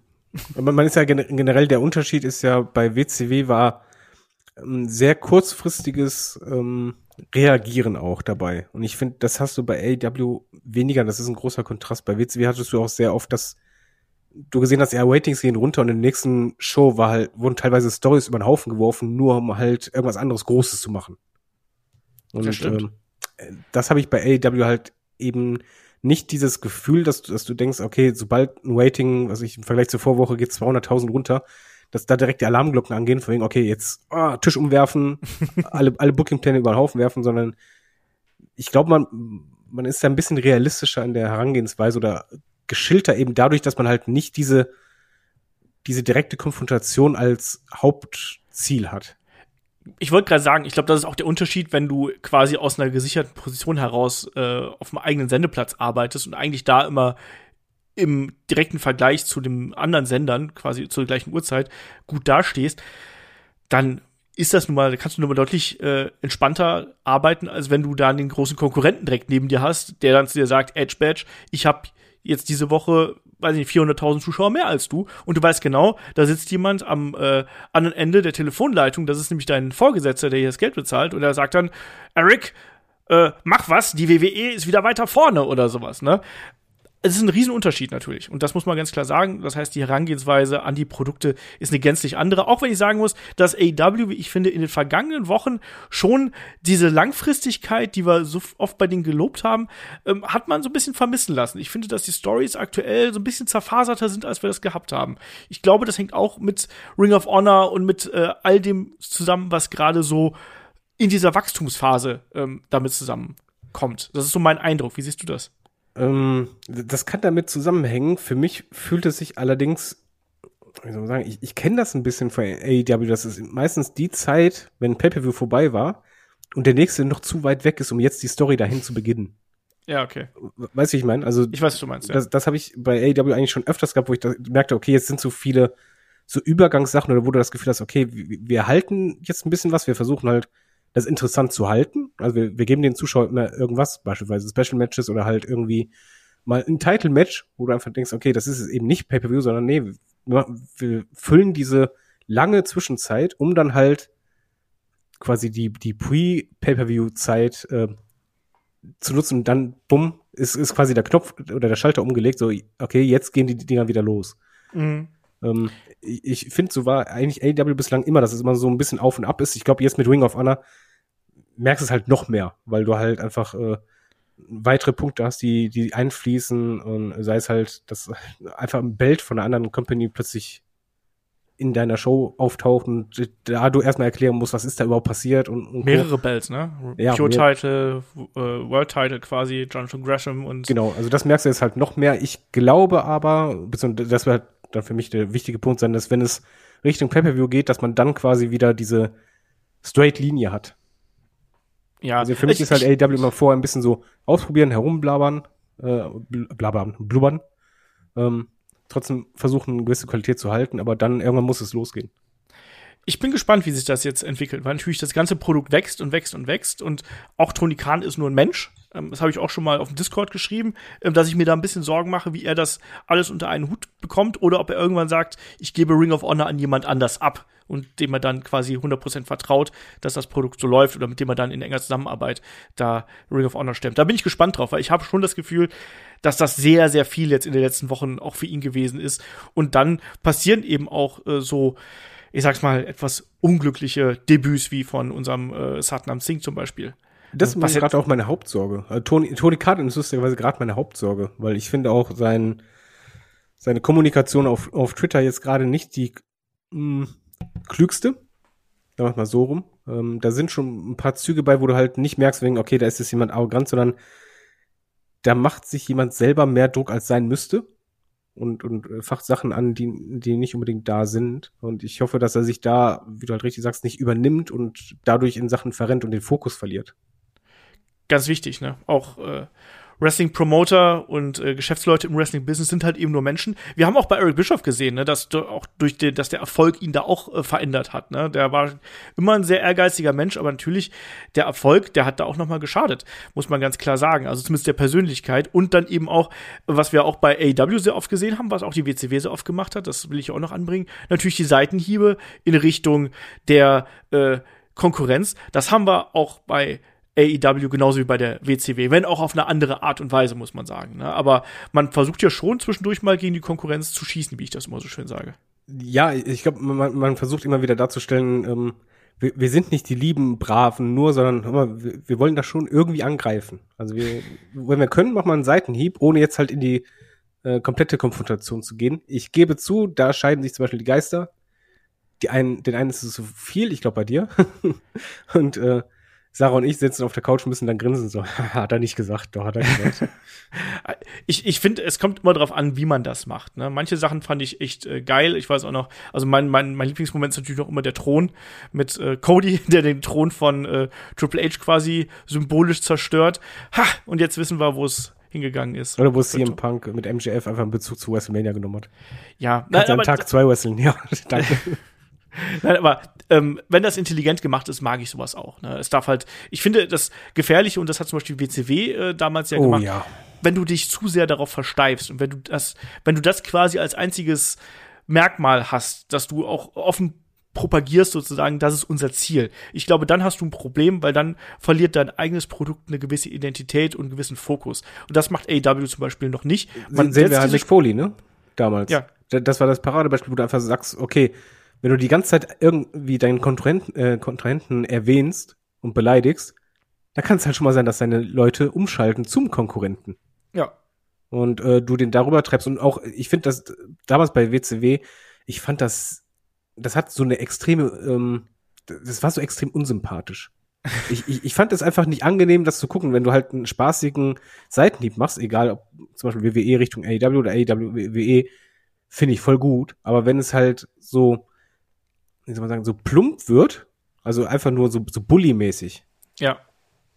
Dann, in dem Moment hat WCW sehr, sehr viel bei mir verloren. Und das darf AEW nicht machen. Da ist man aber auch nicht auf dem Weg dahin, muss ich auch dazu sagen. Ja, genau. Das ist auf jeden Fall keine Gemeinsamkeit. Äh, Gerade dieses Versteifen auf dieses eine Thema, das macht AEW nicht. Die Seitenhiebe sind da, aber natürlich bei der WCW war es eine ganz andere Marschrichtung einfach. War es eine ganz andere Geschichte, die, wie man das da eben angegangen ist. Genauso auch verschiedene andere Bereiche, die wir jetzt hier noch ganz kurz äh, angreifen können. Natürlich das Frauenwrestling, da müssen wir gar nicht drüber reden. Ne? Bei der WCW waren die Frauen, die waren Eye Candy, wenn es hochkommt.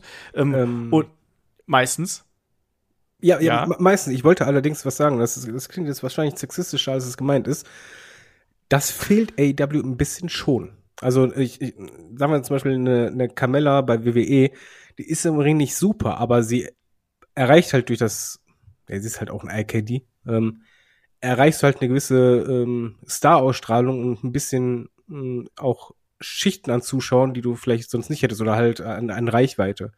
Und bei AEW fehlt mir, also ich möchte nicht falsch verstehen, ich möchte jetzt nicht 30 Kamellas bei AEW haben. Aber äh, ich hoffe, du weißt, wie ich das meine. Das halt so. Ich baue dir ein T-Shirt so, weißt du, so AEW Women's Roster und dann immer nur, nur bastel ich so einfach 30 mal Kamella nebeneinander. Ja, es ist, es ist halt so ein bisschen äh, Mix, kann schon mal ganz, ganz gut sein, dass du halt sagst, okay, du baust halt eine Division auf, äh, wo es halt, äh, das ist eine legitime Division, das ist das Wichtige, aber vielleicht, wo auch so eine oder zwei dabei sind, wo du sagst, die haben aber auch irgendwie noch zusätzlich den Eye-Candy-Faktor. Ich weiß, was du meinst. Ich weiß, was du meinst. Also es ist genauso, wenn, wenn, wenn du nur also ich sag, ich sag mal so, wenn, wenn du nur Tough Guys im Roster hast, ist es halt auch langweilig, weil alle sind nur Tough Guys. Du brauchst auch dann irgendwie andere Characters, die dabei sind. Genauso, wenn du nur. Ja, du brauchst einen Hook, der irgendwie die ganzen äh, 15-jährigen Mädels abruft. du, du nee, das ist so. Du brauchst einfach einen Denhausen. Oder einen Denhausen, ja, aber so einfach irgendwie mal so, so ein bisschen Eye-Candy. Bei Männern gibt es auch Eye-Candies. Eye-Candies gehört auch dazu, um halt Star zu sein. Ähm, Klar, es ist auch vollkommen okay, aber ich weiß, was du meinst. Wenn, wenn wir jetzt quasi alle Frauen nur ähm, die taffen Mädels sind, die der anderen verhauen wollen, dann ist es eben auch äh, nicht besonders aufregend. genau, aber sie machen zumindest nicht wie bei WCW, dass die nur tanzen. Ja, wobei ich, ich muss halt sagen, ich fand das mit Nein, Nitro jetzt, Girls nein, sag es, ey, hör auf, sag es doch nicht. Das kannst du nicht gemocht haben. Also, ich, ich gebe halt zu. So, Ich war so, damals 17. Ich darf das damals gemacht Ja, aber gerade haben. deswegen, also so, so, so assi das bei, bei WWE war, aber das war halt zumindest, dass du halt als Teenager-Kerl gesagt hast, von, uh, uh, das ist aber sexy. Und bei WCW haben die halt einfach getanzt und waren dann weg. Und du wusstest noch nicht mehr, wer war das überhaupt? Also, Hallo, ich weiß noch, wie die hießen. das weiß ich bei den ganzen WWF auch noch, die im Playboy waren. Das war Zeit. So, anderes Thema. Also Frauendivision natürlich eine ganz andere äh, Geschichte bei WCW und AEW. Auch das ähm, Tag Team Wrestling ist auch so ein Punkt. Haben wir bei AEW einen extrem starken Fokus drauf. Bei der WCW hatten wir das auch. Also auch mit großen Teams. Sei es jetzt die Outsiders, ähm, äh, Harlem Heat und ganz noch viele andere, die wir da natürlich gehabt haben, äh, haben eine große Rolle gespielt. Aber das Tag Team Wrestling hat nie wirklich absolut im Main Event stattgefunden. Das ist vielleicht ein Unterschied Ja. zu AEW, wo Tag Team Wrestling legitim auch Main Event äh, Szenarios darstellen kann. Also eine Gemeinsamkeit und Unterschied zeigt gleich, aber äh, es ist auf jeden Fall dieser Kontrast zu WWE, wo man halt weiß, okay, Tag Team ist halt gar nicht vorhanden. Äh, und man geht die Richtung von WCW, man hat starke Tag Teams, aber man gibt ihnen halt noch mehr Vertrauen. Und dann nehme ich mal den nächsten Punkt rein, den du nicht in der Liste stehen hast wahrscheinlich. Was? Ja, Okay. ich, ich, ich finde, ähm, welche Art von ähm, Characters, beziehungsweise welche Art von Wrestlern man einsetzt und wie viel Zeit man denen gibt, oder auch wie man die, wie man mit dem Fokus umgeht, sagen wir mal so, mit, den, mit dem großen Rampenlicht.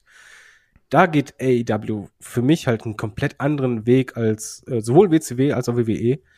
Ähm, dass es immer wieder so, sei es Eigengewächse gibt, aber halt auch ehemalige WWE-Wrestler, also halt die großen Namen, mal sind die im Rampenlicht und dann kann es halt einfach sein, dass du in zwei Wochen hast du jemand anderen Rampenlicht und dann noch den kurz in Rampenlicht, aber den nimmst du dir wieder zurück. Aber dann irgendwann kommt er wieder in Rampenlicht. Also diese Fluktuation finde ich halt ist ein Riesenunterschied zu WCW. Ja. Da muss man natürlich die WCW fast schon in Schutz nehmen. Auch da natürlich die Konkurrenzsituation eine andere. Und da äh, hat man aus dem Gewissen raus reagiert, dass man quasi mit diesen großen Namen, die musste man bringen, um die großen Ratings zu ziehen. Die Leute haben eingeschaltet, um die NWO zu sehen. Deswegen musste die NWO die Show eröffnen und beenden im Idealfall, damit du am äh, vorne und hinten die große Quote hast und was dazwischen passiert, ist halt nett. Aber das sind so die äh, Bereiche, wo es dann absolut gezählt hat. Ja. Und das ist eben auch was, wo natürlich die WCW ähm, ja quasi an dieser Konkurrenzsituation auch ein bisschen so langsam äh, ja fast gestorben ist mehr oder weniger so peu à peu und Kraft verloren hat, weil du dadurch natürlich immer wieder dieselbe Struktur in den Shows gehabt hast und einfach gar nicht die Chance gehabt hast, da wirklich ja frischen Wind reinzubringen. Ne? Wenn du Ja, das ist eine Übersättigung. Genau, eine Ir- Übersättigung Irgendwann an, anfangs, wo Genau. so toll der Hype war, aber irgendwann war das so, ja, ich habe jetzt genug gesehen, gib mir mal was Neues. Genau. Das war bei WCW dann irgendwann nicht mehr der Fall. Ja, das hast du bei AEW auf jeden Fall noch. Und ähm, was wir natürlich jetzt auch haben, um da so den äh, finalen Bogen vielleicht jetzt hier zu schlagen, wir haben natürlich jetzt mit Cody Rhodes den ersten Wrestler gesehen, der äh, von der AEW rüber zur WWE gegangen ist. Und das haben wir ja im späteren Verlauf auch gesehen. Wir hatten zuerst so eine riesengroße Wellenbewegung von der WWF damals zur WCW und dann später gab es eine Wellenbewegung zurück von der WW, äh, von der WCW zur WWF. Ist Cody der ist Cody der Wellenbrecher? Ist der der jetzt hier vorgeht? Weil man man liest jetzt sehr oft ja FTR äh, an denen ist WWE wieder interessiert, wo ich mich weil ich mich frage, ey wir wissen alle, was zuletzt mit FTR passiert ist. müsstest Ne? dich auch verarscht vorkommen, oder? Ja, ich, also, nee. Also, die haben jetzt so ein geiles Jahr und die wissen doch genau, dass bei WWE hat das Tag Team Wrestling selbst in den großen Zeiten nur für relativ kurze Zeitspannen eine große Rolle gespielt. Er hat ja einen Grund, warum die einen 800.000 Dollar Vertrag ablehnen. Ja, also mich würde es stark wundern, wenn die gehen würden, außer natürlich, es ist wirklich, dass das WWE sagt, so wir zahlen euch jetzt zwei Millionen äh, pro Nase und das glaube ich nicht, dass sie das für äh, das Revival Revival bezahlen und ne, dann können sie noch mal gegen The New Day fäden, dann können sie sich noch mal hier, äh, was war das noch mal, Enthaarungscreme oder ja, gegenseitig rasieren. genau. Genau, aber, aber glaubst du, auch, auch von MJF sagt man ja, ja, wenn der Vertrag ausläuft, es geht dann der Bieterkrieg los zwischen der WWE und äh, AEW. Glaubst du, wir kriegen jetzt, gerade jetzt, wo langsam so die Verträge auslaufen und wo es dann bei AEW auch dann wirklich um die handfeste Kohle einfach geht. Ne? Die Stars sind gemacht, Stars sind gewachsen. Ne? Man kann ja mal gucken. Vielleicht gibt es ja an der anderen Seite des Ufers auch noch ein bisschen was äh, abzugreifen. Glaubst du, da gibt es jetzt eine Wellenbewegung in die andere Richtung? Es wird eine Wellenbewegung geben. Allerdings war es halt jetzt so, ähm, du, du hast halt zwei Becken. Das eine Becken war halt ziemlich leer. Da ging die Welle von den überfüllten Becken halt ein bisschen rüber. Und jetzt fängt es, glaube ich, einfach an, dass es hin und her schwappt, und zwar durchgehend, ohne, ohne Unterbrechung. Ich finde schön, dass du bei diesem Bild geblieben bist. Jetzt ist, bin ich ein bisschen seekrank. Ja, aber es beschreibt es ganz gut, weil du hast einfach bei AW fehlten die Stars. Äh, WWE hatte sie halt im Überfluss, kam halt die Welle rüber und jetzt hast du, WWE wird halt nicht äh, Talents nehmen, die halt keinen Namen haben, sondern du nimmst halt schon jemand, der einen entsprechenden Wert hat, weil die Wrestler den Wert haben, beispielsweise ein MJF, die sich den erarbeiten, desto höher wird ja auch der Marktwert. Und desto ja. mehr können sie genau das halt ausnutzen, um zu verhandeln. Das ist beim, bei jeder, jeder Sportart so. Auch beim, immer wieder mein Fußballvergleich, es ist ja auch da so. Einfach wenn jemand ein, eine super Saison hingelegt hat und dann irgendwie ein großer Name im Team ist, dann kommen halt auch die großen Clubs. Und dann ist nur die Frage, was du machst. Also ich kann mir gut vorstellen, dass halt die ein oder anderen Wrestler sagen, jo, wir, wir gehen darüber, ähm, wir nehmen halt den gut dotierten Vertrag, den sie angeboten bekommen werden. Und das ist nun mal, denke ich mal, das, das riesige Plus bei WWE, dass du einfach da deutlich mehr Geld verdienen wirst. Äh, es wird genauso auch Wrestler geben, die halt sagen, ähm, nee, ähm, ich bin hier glücklicher, da ver ver verzichte ich lieber auf äh, ein paar hunderttausend äh, Dollar im, im, im Jahr äh, mehr. Oder äh, es kann auch sein, dass ein Wrestler mal sagt, wegen, ähm, ihr habt nicht an mich geglaubt und jetzt auf einmal wollt ihr mich, äh, Richtung FDA. Ich, ich glaube, das wird jetzt einfach eine ganze Normalität sein, dass es hin und her schwappt, sowohl, also von AEW rüber, Cody war der Erste, das kann er auf jeden Fall in den Geschichtsbüchern halt sagen von sich. ähm, aber es werden weitere große Folgen. Für die Wrestler ist es eigentlich die ideale Situation, weil das ein bisschen jetzt vergleichbar mit damals WCW ist. Du hast halt zwei große Companies, die beide um dich streiten werden. Wenn MJFs Vertrag ausläuft, werden die beiden streiten wie die Irren. Die werden den zubomben mit angeboten, weil du weißt halt, das ist unfassbar, was da für ein Marktwert ist als Person. Wo er dann hingeht, keine Ahnung, aber das ist halt normal. Genauso wird es auch weiterhin geben, dass dann von WWE mal Leute rüberkommen zu AEW. Es spricht eigentlich dafür, dass halt eben jetzt der zweite große Name im Business da ist.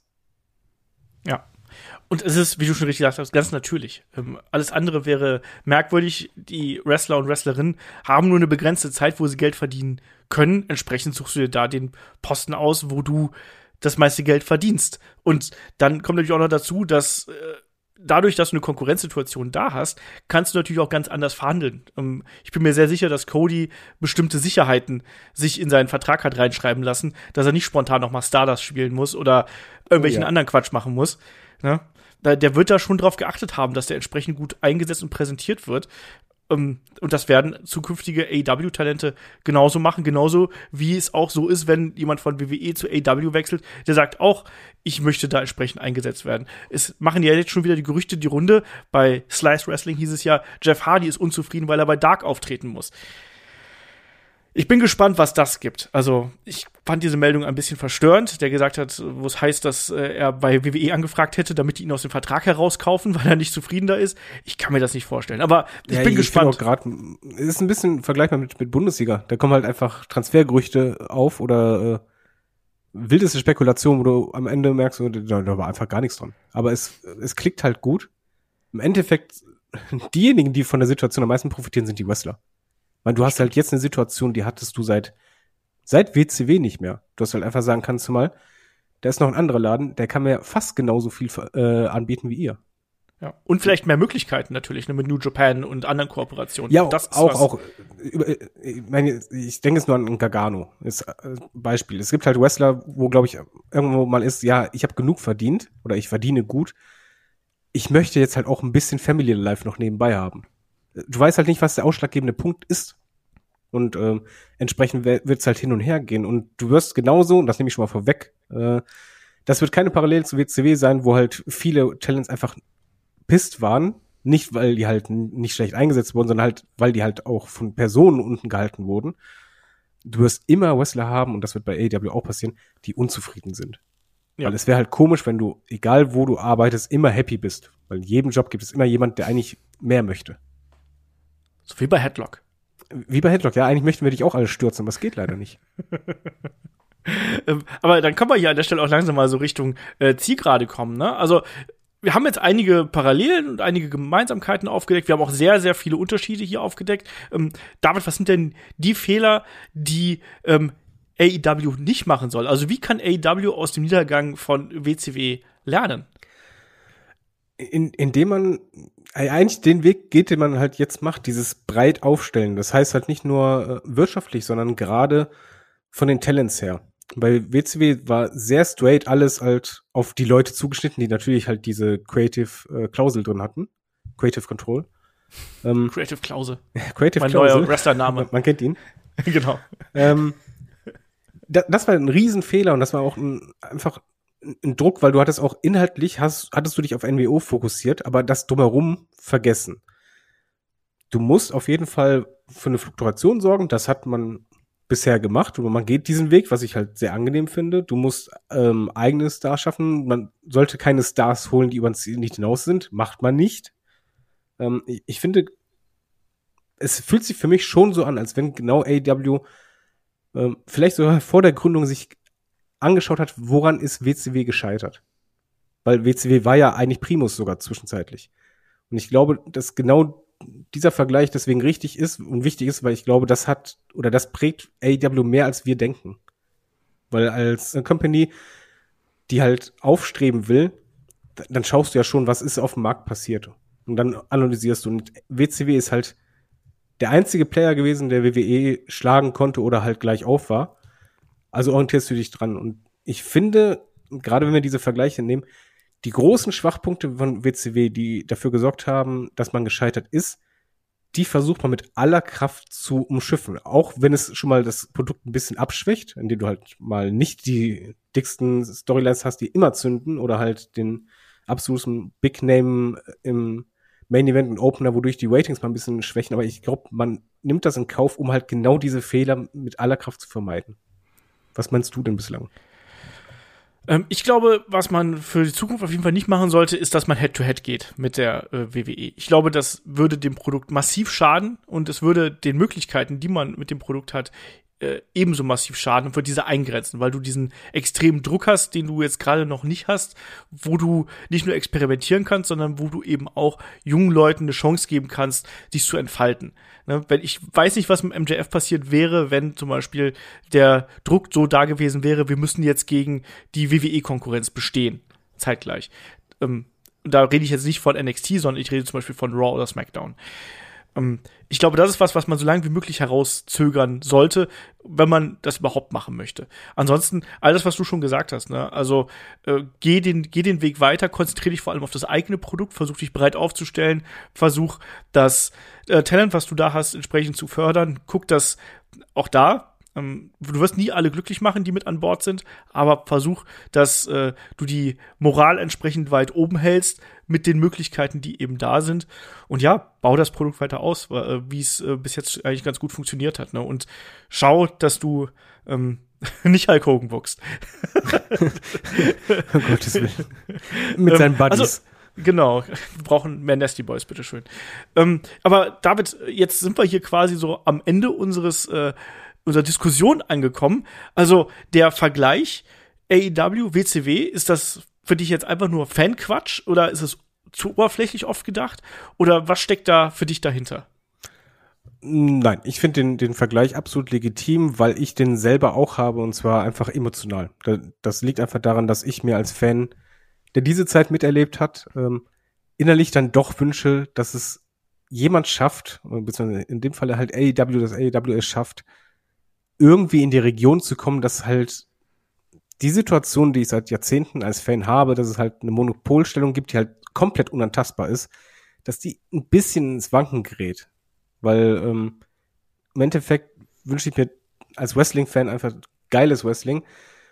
Und damals gab es halt für mich viel Quatsch, aber auch einfach mit die coolsten Momente auf beiden Seiten. Und Konkurrenz belebt das Geschäft, also möchte ich einfach so möglichst starken Konkurrenten haben. Und WCW war der einzige, den ich live erlebt habe, der halt genau das geschafft hat. Und da, deshalb ist da der innere Wunsch emotional auf jeden Fall der Vergleich muss halt kommen.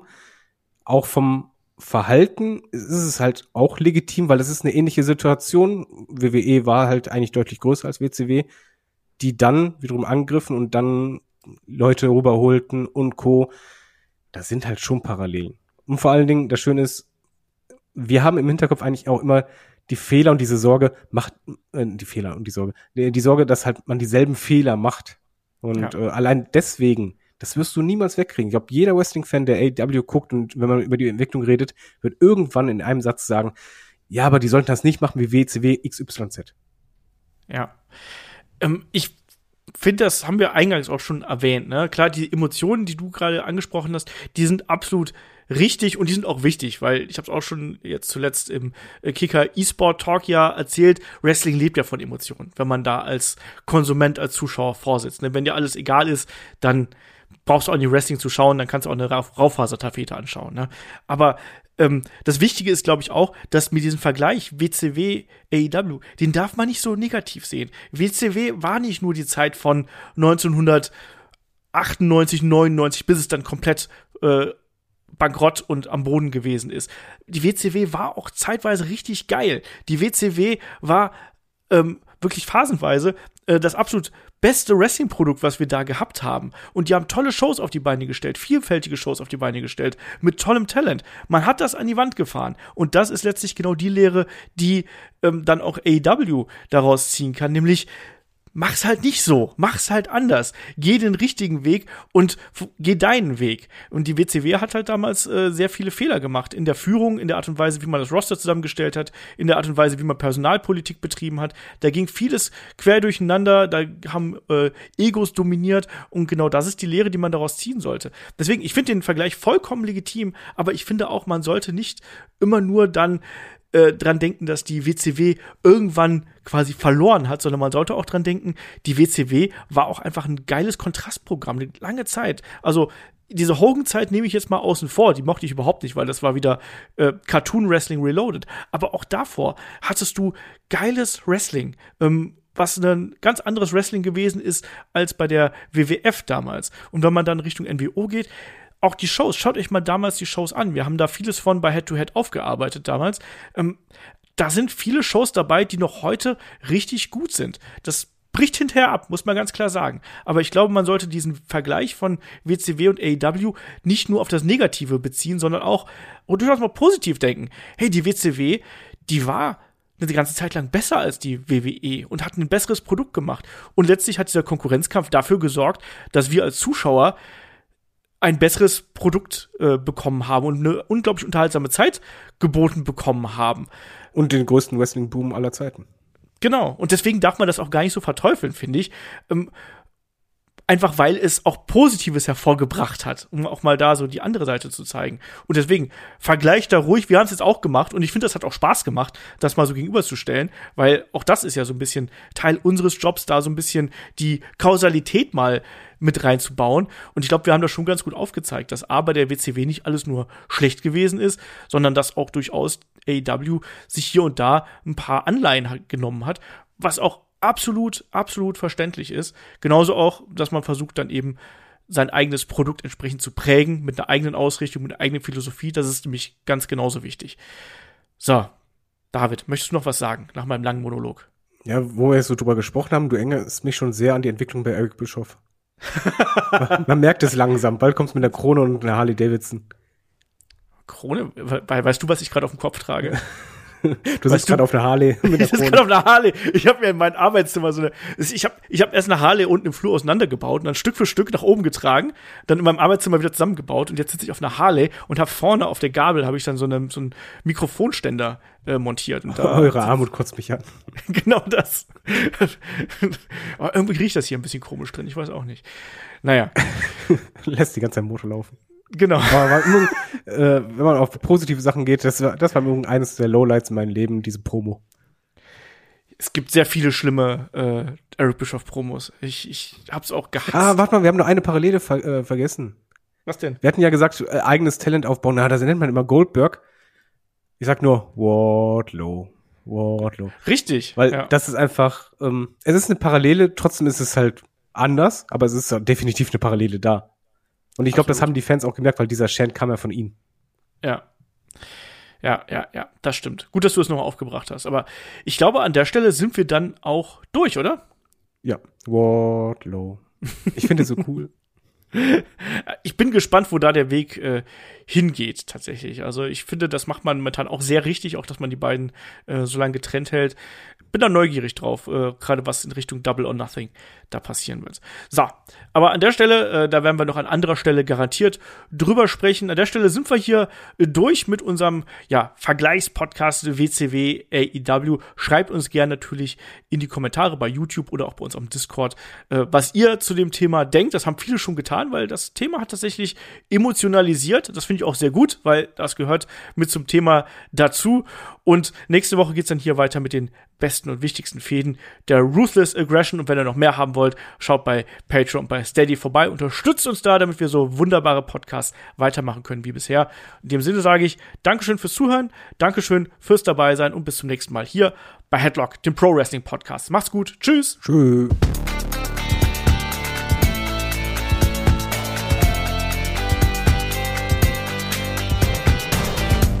Headlock, der Pro Wrestling Podcast.